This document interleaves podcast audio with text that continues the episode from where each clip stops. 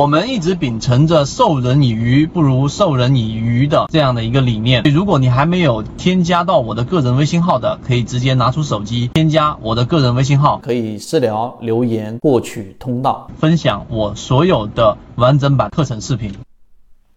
我们都听过很多这一种非常呃专业的投资者都说过类似的话题，例如说巴菲特说的“别人恐慌，我贪婪”，例如说查理芒格的。总是在别人疯狂的时候去这个获取它的最大的利润等等。那今天我们用三分钟给大家去说一说，到底什么样的短暂的这种调整，或者这个调整的修复是会短暂的、快速的去进行修复的，而哪一些调整呢？是我们说长期的、缓慢的，甚至是绵延不断的这一种长周期的调整，我们怎么样去避开？这个思考的点，我觉得。嗯，很多交易者没有认真去给做这样的一个归纳，于是今天我们就有这样的一个三分钟。我们先说调整，所有的调整里面呢，它有这一个长周期的，有短周期的。我们的第一个问题，首先要去思考的是，到底里面有没有我们所谓的规律？那当然是有的。为什么呢？例如说，我们举一些例子，大家可以做一个思考。第一。当一个标的也好，或者大盘也好，出现快速的调整，什么叫快速的调整呢？当市场出现千股跌停的时候，你说这样的调整，它会是长期的调整，会因为一个千股跌停之后一波快速的倾泻之后，然后然后慢慢延绵延不断的一个月两个月的继续调整，还是这个快速的调整之后，结果在一个周之内至少会有一次报复性的反弹？这个毫无疑问，所有人都会认为是我们所说的反弹会发生的概率比较大，这是所有人都知道的第一个层次或者说层面。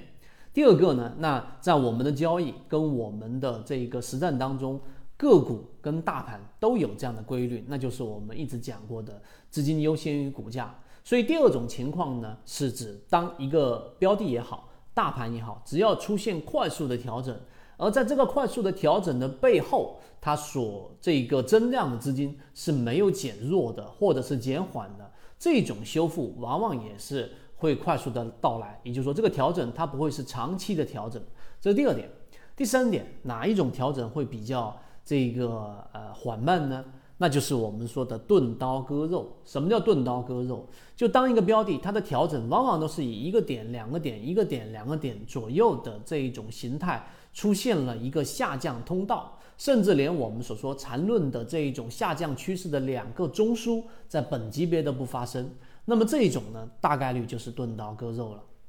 你先不用去考虑背后到底主力呀、庄家呀，到底是怎么样运作这样的一个资金呢？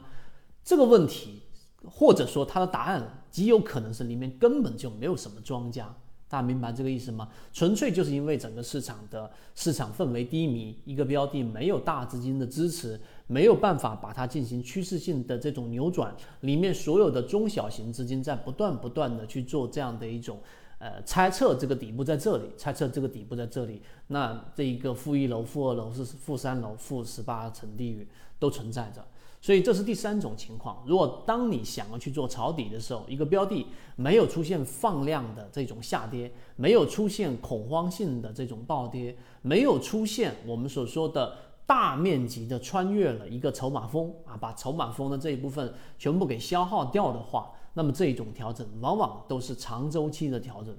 所以我们再把第四点结论近期告诉给大家的。我们从二零二二年的年末，然后告诉给大家，市场会有一波红包行情。然后呢，当然这个是市场的规律啊，里面也有很多的原因啊。那基本上每一次年过年或者说春节比较长的假期，它往往都有一波红包行情，这是规律。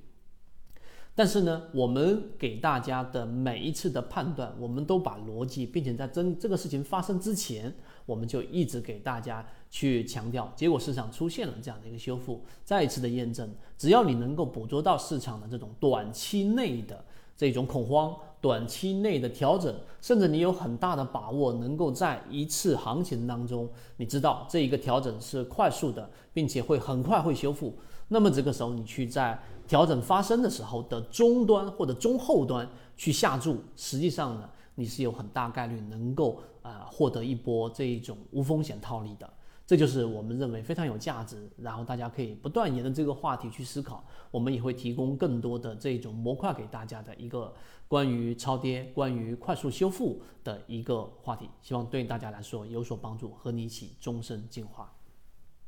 这里讲的只是圈子交易模型中一个非常小的精华部分，更多完整版视频可以查看个人简介，添加我的个人微信号。进一步系统学习。